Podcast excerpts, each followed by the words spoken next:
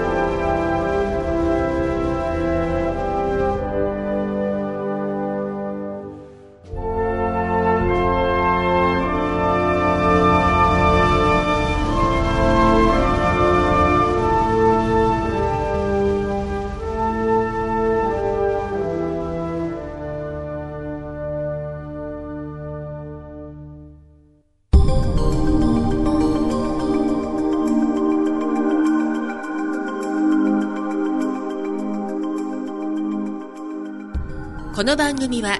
日本に誇りを持つ仲間たちのネットワークマイ日本のご協力でお送りいたします。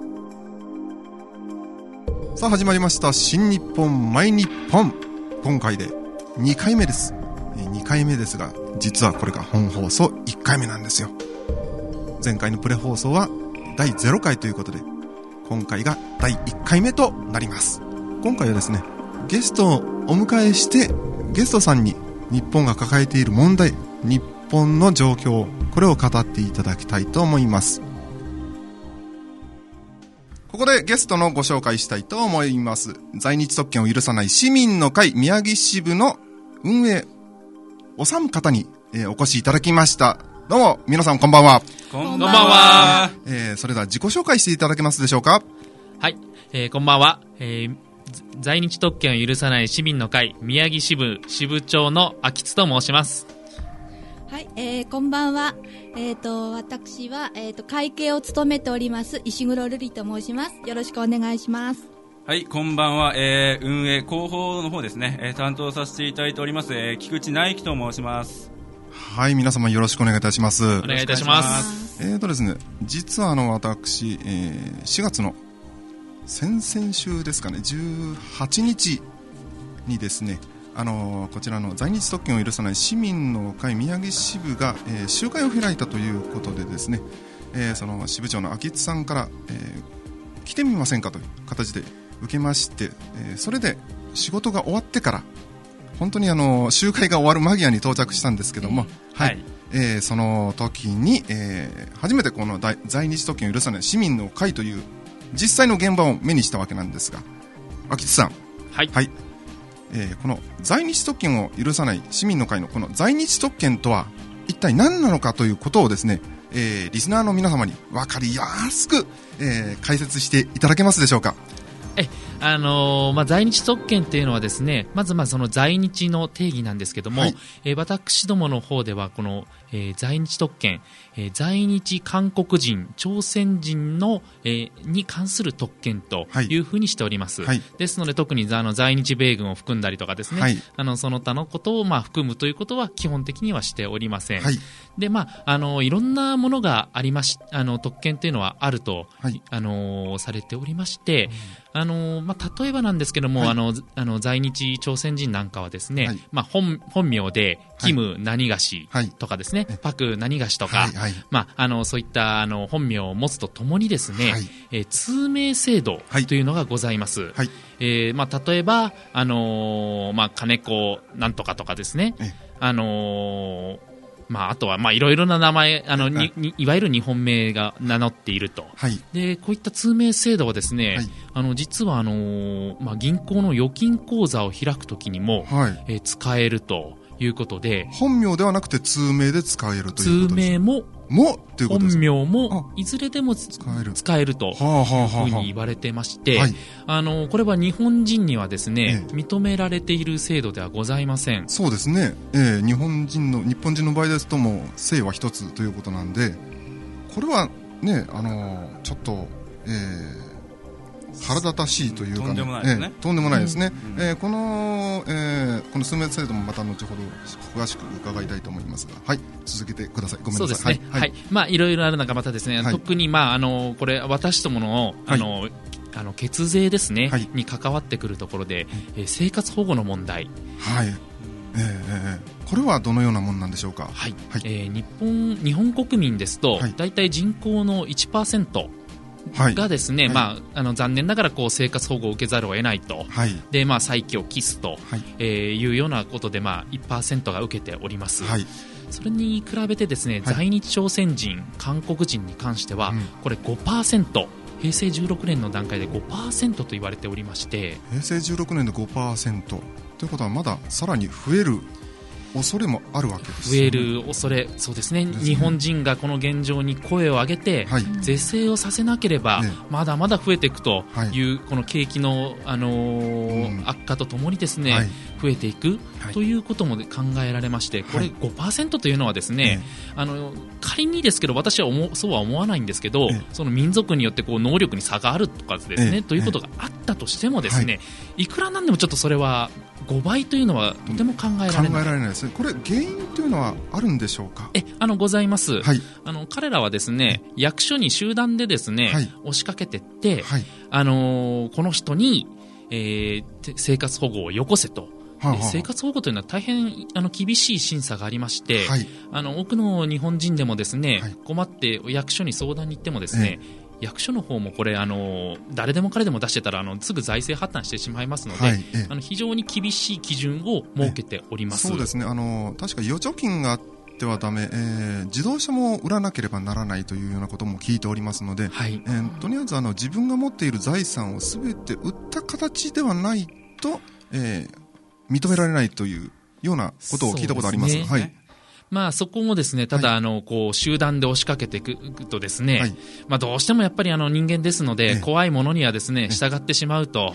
い。う、まあ、これが、まあ、あの、大変良くないことではあるんですけど、結果、それが戦後ずっと続けられた結果ですね、日本人より5倍の確率で生活保護の受給が受けられると、役所の方でもですね、もう朝鮮人怖いから、審査をなんとかもう適当に済ませて、なんか早く出しちゃえとかですね、そういう雰囲気があったんじゃないかと。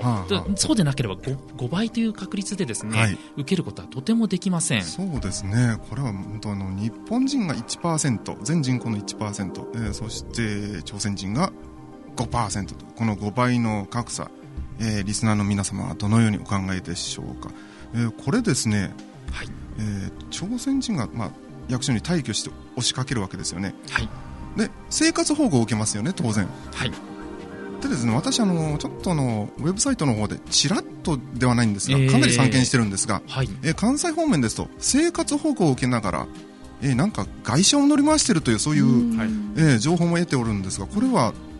どうなんでしょうかね。これはあると聞いております、はい、新聞報道なんかでも一部された例があるとは新聞とかテレビとかでですね、はい、そういったされた例があるとは存じますが、はい。あのまあ、いわゆるですね肩着でない人がですね、はい、あのそういったあの生活保護を、まあ、しのぎにしてですね、い、ると、でまああのまあ、ちょっと話がそれますけども、えー、いわゆる肩着でないはヤクザのですね、はい、あのー、3割がですね、ええ、在日朝鮮人によって構成されているということとも関係しているかもしれませんね。それは私も聞いたことございます。はい、はい。そうですね、はい、これはあの公安庁のトップだった人がですねそのようにあのプレスの会見で言っておりますね、はい、かなり角度の高い情報かと存じます。はい、はい、はい、え。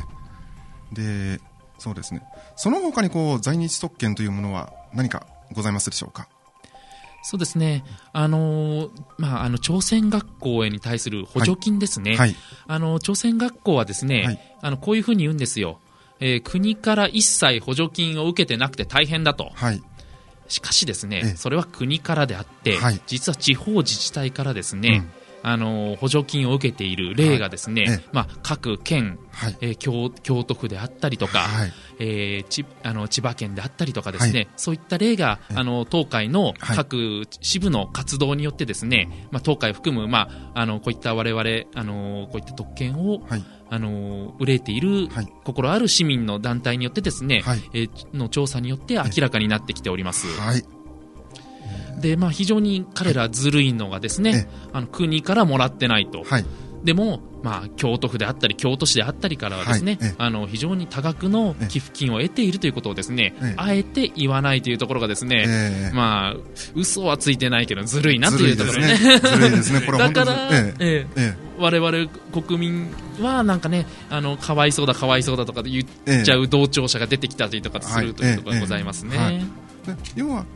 えー、例えば今ですと市からなんでしょうかね、えー、市から受けるのとこう県から受けるのと両方あるわけですかね、この補助っていうのは。京都府なんかですとそういう例があるとあの確認されております。はい、ということは、まあえー、市の方に、えー、補助金出せと言ってでなおかつ県の方にも、えー、県というか府の方にも補助金を出せと、はい、でそう出してもらいながら、えー、国からは援助をもらっていないと。そういうことですね。えもっとおかわりよというところがですね。しかもそのもらっているという事実をね隠しながらやりますんで、はい。まだね、いつもありがとうございます、日本国民の皆様と言いながらですね、そう言うならまだ可愛げがあるんですけども、はい、まあ、そこがですね、ちょっと私どもが怒ってる理由の一つにもなっております。はい、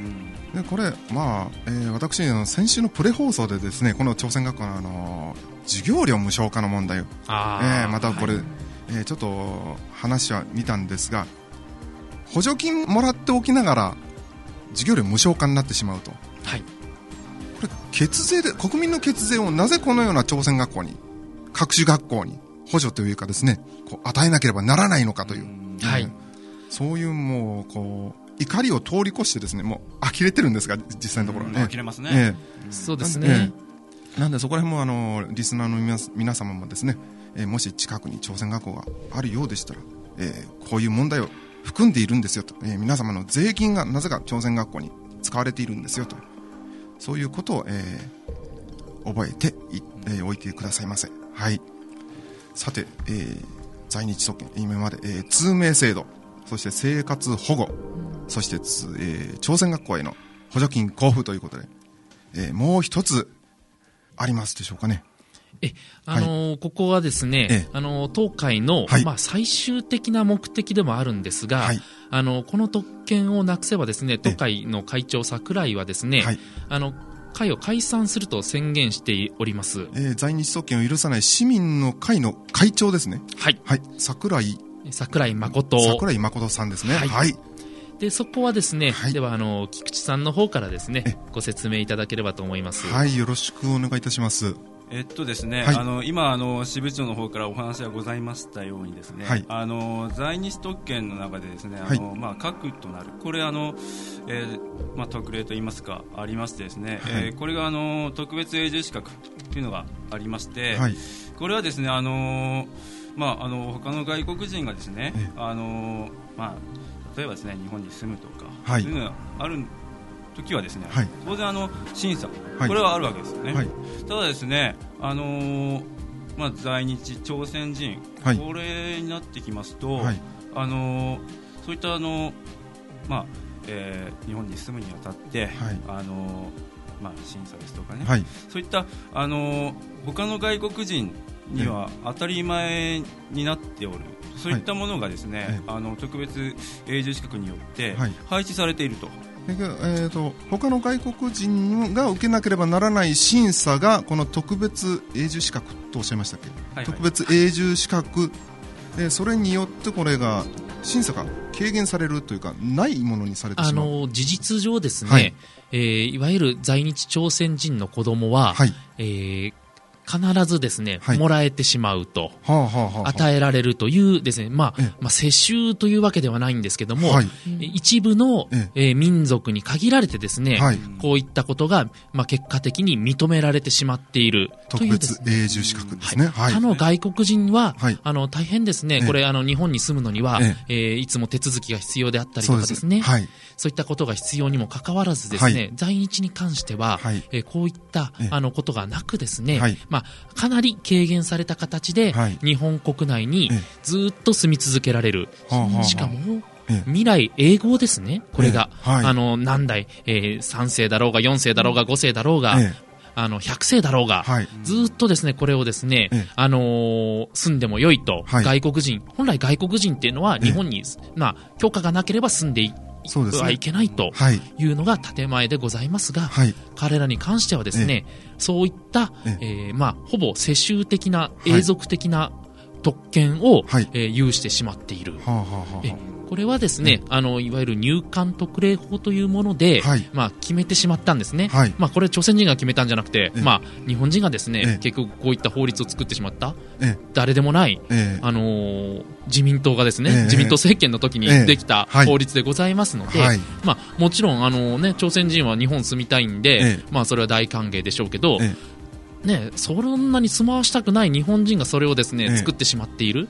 というところがですね、うん、まあ、私、これあの最大の問題だなと思っておりますので、これはまあ過去の、まあ、政治家の負の遺産ではあるかもしれませんが、はい、我々ですねこの日本国のですね、はい、まあ、正当な相続者としてですね、負の遺産も含めてですね、うん、生産をしなければいけないんですよ。はいはいはいそれにあたって、はい、まず私どもの会ではですね、この入管特例法というものを、はい、え廃止するということを究極の目的としております。なるほど。それが、えー、在日特権の、えー、在日特権を許さない市民の会の目標ですね。最終的な。最終的な、うん、え。そうですね。はい、うん、はははなるほど。えーと先ほどの菊池さんのお話、はい、えー、途中になりましたが阿久津さんが代弁してしまったので、えー、えー話すことは何か他ございますでしょうか？いやあのですね、はい、あのまああの 本当にあの在日特権っていうのはですね、はい、まあ先ほどもねあの秋津支部の方からお話ありましたようにですね、はい、あのまあ入管特例法これができたあのいきさつっていうのもね考えていますと、あのまあえー、朝鮮人在日朝鮮人ですね、これはあのまあ、えーまあ、推進している人たちからね、はい、あの言いますと、はい、まあえー、在日朝鮮人っていうのはね、あの戦時中、まあ、あるいは戦前に、はい、あの無理やり連れてこられて、強制労働させられてね、ええ、仕方なくいるんだと、ええ、こういうことを言うわけですね。え、ただね、それあのまさにですね、あの歴史的事実から言いますと、まさにですね今もうあの化石と化しているわけです。それはあのもうもう嘘っぱちやと、はい、いうことがですねあらゆるもう資料からも分かりますし、そうですね、あのー、強制、えー、なんで強制連行、ね、強制連行、はい、強制連行に当たる人数が、はい、えー、何人、300人に満たない、245人、245人、245人ですね。はい。えーなんで、ね、それ、それ以外は、えー、自らの意思で、はい、えー、日本に来たということになります。えー、っとですね、はい、あの、そうです。あの、そうなんですけども、はい、えー、まず強制連行というものがですね、えー、存在しません。これは左翼による造語です。はい。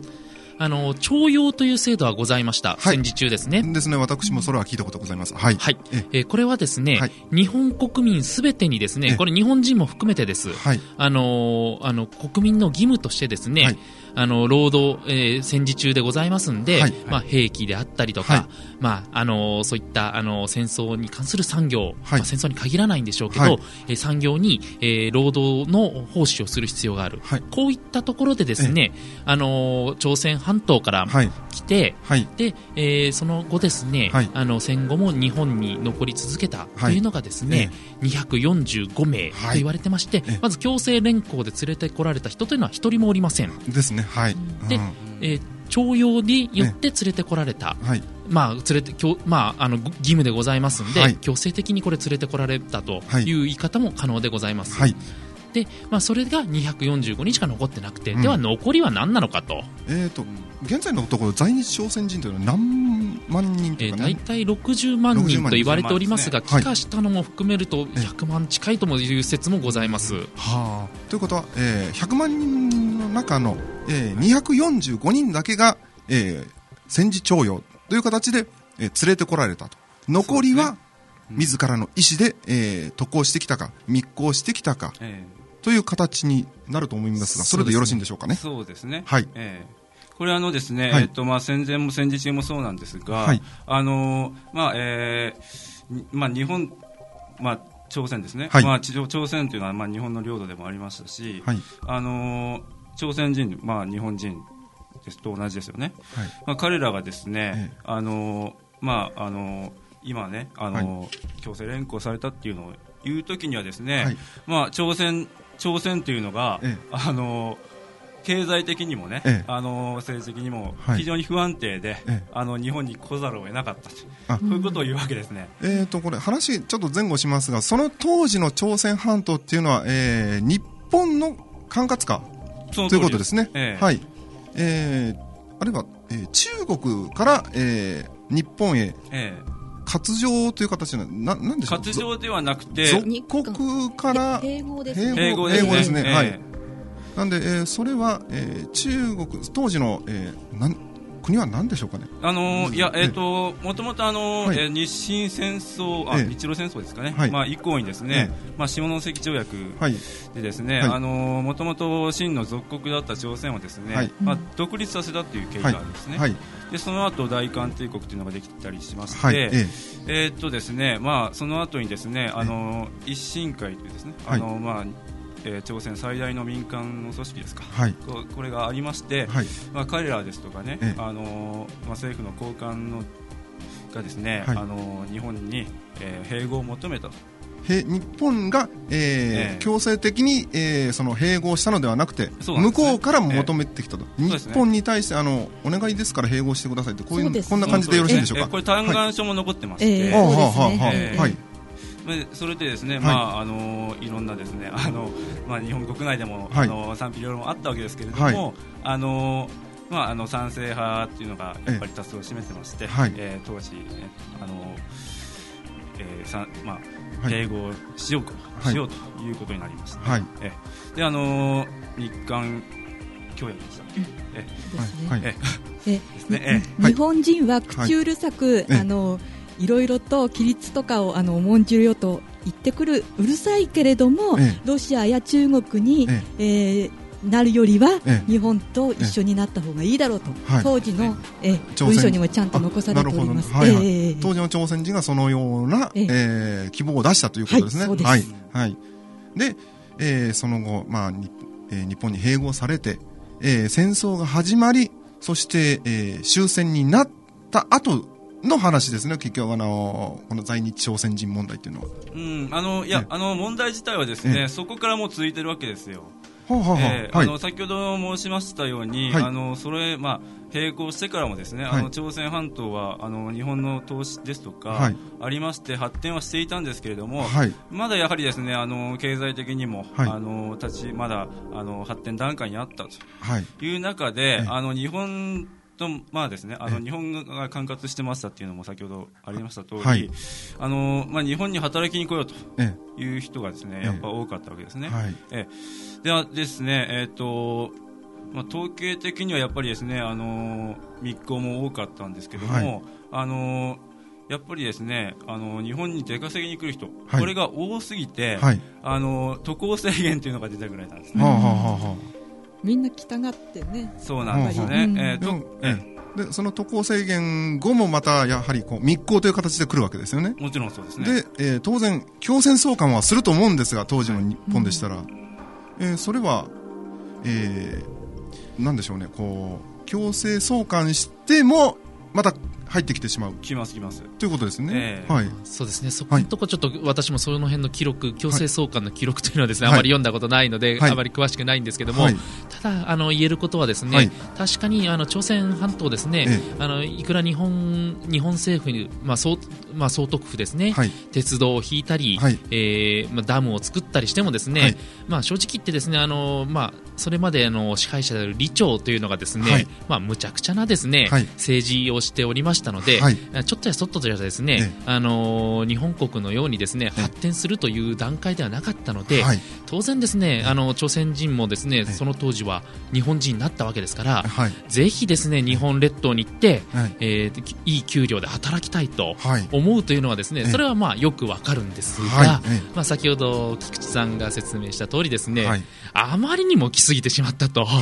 いうのがあってですね、あのもう渡航を制限したとい。うところまで至ったんですね。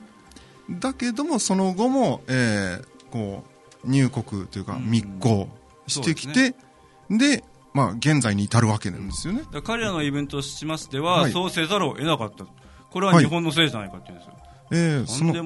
その言い分がよくわかりませんね。うん。うん。だからね、あのまあ、当時の、ね、帝国主義っていうのはね、はい、あのまあ、世界の潮流ではありましたけれども、はい、まあ、そういったあの朝鮮は弱かったので、はい、まあ、併合の浮き目にあったと。それでですね、あのそのおかげで経済的にも自立できなかった、はい。ね、それであの日本に来ざるを得なかった、それは日本のせいだったんですね。うんうんうん。だけども、日本政府がその朝鮮半島に対したこの投資、はい、かなりの額だと聞いておりますが、それはこう数字的に今分かりますでしょうかね？なんか、えーと、ね、当時の、えー、国家予算の半分、ほぼ半分をなんか朝鮮半島の方につぎ込んで、ん。えー、日本国民は内地でかなり苦労していたという、えー、文献も、えー、見たことあるんですけども、はい、ごめんなさい、私もこれね、あの定かでないんで何とも言えないんですが、はい、なんでそういうことを考えた場合ですね、えー、当時の日本帝国が、大日本帝国、政府が、はい、えー、朝鮮半島にいかに、えー、期待していたか、そうですね、というのも伺えると思うんですよね。やはりそこでこう投資をして、えー、そのインフラを整備することによって、うん、えー、得るもの、はい、えー、例えば朝鮮半島でできる何らかの穀物、作物を輸入すれば、はい、要はあの朝鮮半島も、えー、自主独立、はい。うん、できるのではないかと、はい。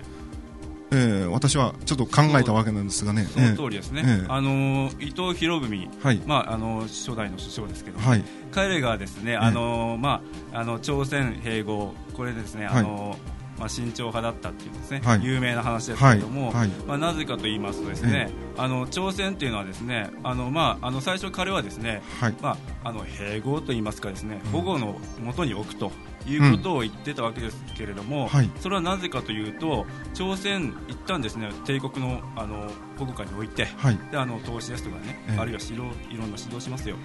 そういそしてですねその後に、あの独立させれば、はい、あの朝鮮とですね日本はですね、まあ非常に隣国として、あのまあ信頼し合える仲になると、はい、いうことを確信していたわけですね。伊藤博文そうですね。ですね。はいはい。でですね、あのまあ彼は暗殺されてしまった。まああのまあ、暗殺したのがね、アン・ジュン軍というですね、はい、朝鮮人というのは、まあ、皮肉な結果なんですけれども、はい、あの実際ですね、本当にあの朝鮮人、まあ、先ほどおっしゃいましたけれども、はい、あの投資してですね、はい、その後独立させれば、うん、あの非常にですねいい、えまあえー、大国になってきただろうということはですね、えあのまあ、統計資料からも言えることですよね。ですね。私もこう数字的なものを見ると、えー、併合前の朝鮮というのはあの人口が少なくて、えー、えー、穀物のこの石高っていうんですかね、えー、それも少なかったんだけれどもこう日本が併合してからは、えー、まず病気は減るわ、えー、ね、教育は教育水準が格段に上がるわ。その通りですね、あとはこう、まあ、当然インフラを整備するんでもうそこら辺はもう完璧でしょうけども、うん、とにかくこうなんでしょう。日本がこう関わってそこまでしてきたのに、うん、なぜかこうね戦後になってから、えーね、こういう在日特権なるものが要求されると、うん、そうなんですね、うん、あのやっぱりですね、はい、あのなんですかね民族の違いっていうのは分かんないんですけども、ええ、あの同じくですね、はい、あの統治下に置いた台湾はですね、え、あの日本の統治下に置かれてから、はい、数年でですね財政的にねあのまあ、自立してるわけですよ、はい、最初の数年間は日本のですね、補助金、これが必要になってたんですけれども、政党産業ですとか、あるいはこう、まあ、インフラですね、これがあの、えー、整備されてくると、えー、政党産業というのは砂糖ですね、砂糖ですね、はい。えー、がですね、あのまあ、だんだんあの発展してきますと、はい、日本からのあの補助金がいらなくなる、はい、しかもですね、あのまあ、あの戦争中ですけれども、あの実はですね台湾からあの、はい、えー、中国の方に、はい、あの派兵しているという事実もあるぐらいでした、ね、はいまあ、今のねあの、台湾の発展っていうのがね日本の、まあ、全部のおかげだというとですねやっぱりちょっとあのどうなのかなっていう感じも、まあ、しますまあしますけれども、ね、あの少しはですね、そういったあの感謝の気持ちっていうんですかね、あの、あってもいいだろうと、うんうん、そう、うん、わかりますね、はい。まあ、数字的なところでですね、まあちょっと今資料を見てるんですけども、まああの朝鮮総督府の年間予算が2億円であって、でそのうち朝鮮人からの税金で賄えたのが5000万円。はあはあ、で、えー不足分のうち2000万円ほどは、ええ。帝国議会が補助金として予算枠を設けてましたと。はいでもそれでもまだまだ足りないですよね、はい、え残りはですね日本の高裁で補填をしていたと、これがあの35年間ですね、あの続けられたせあの成果というかですね負の成果なんですけども、はい。まあ、いくら突っ込んだかというと今のお金に直してですね、80兆円。80兆円。今の日本の国家予算が、えー、総国家予算が200兆円なんで約、まあ、半分ぐらいですよね。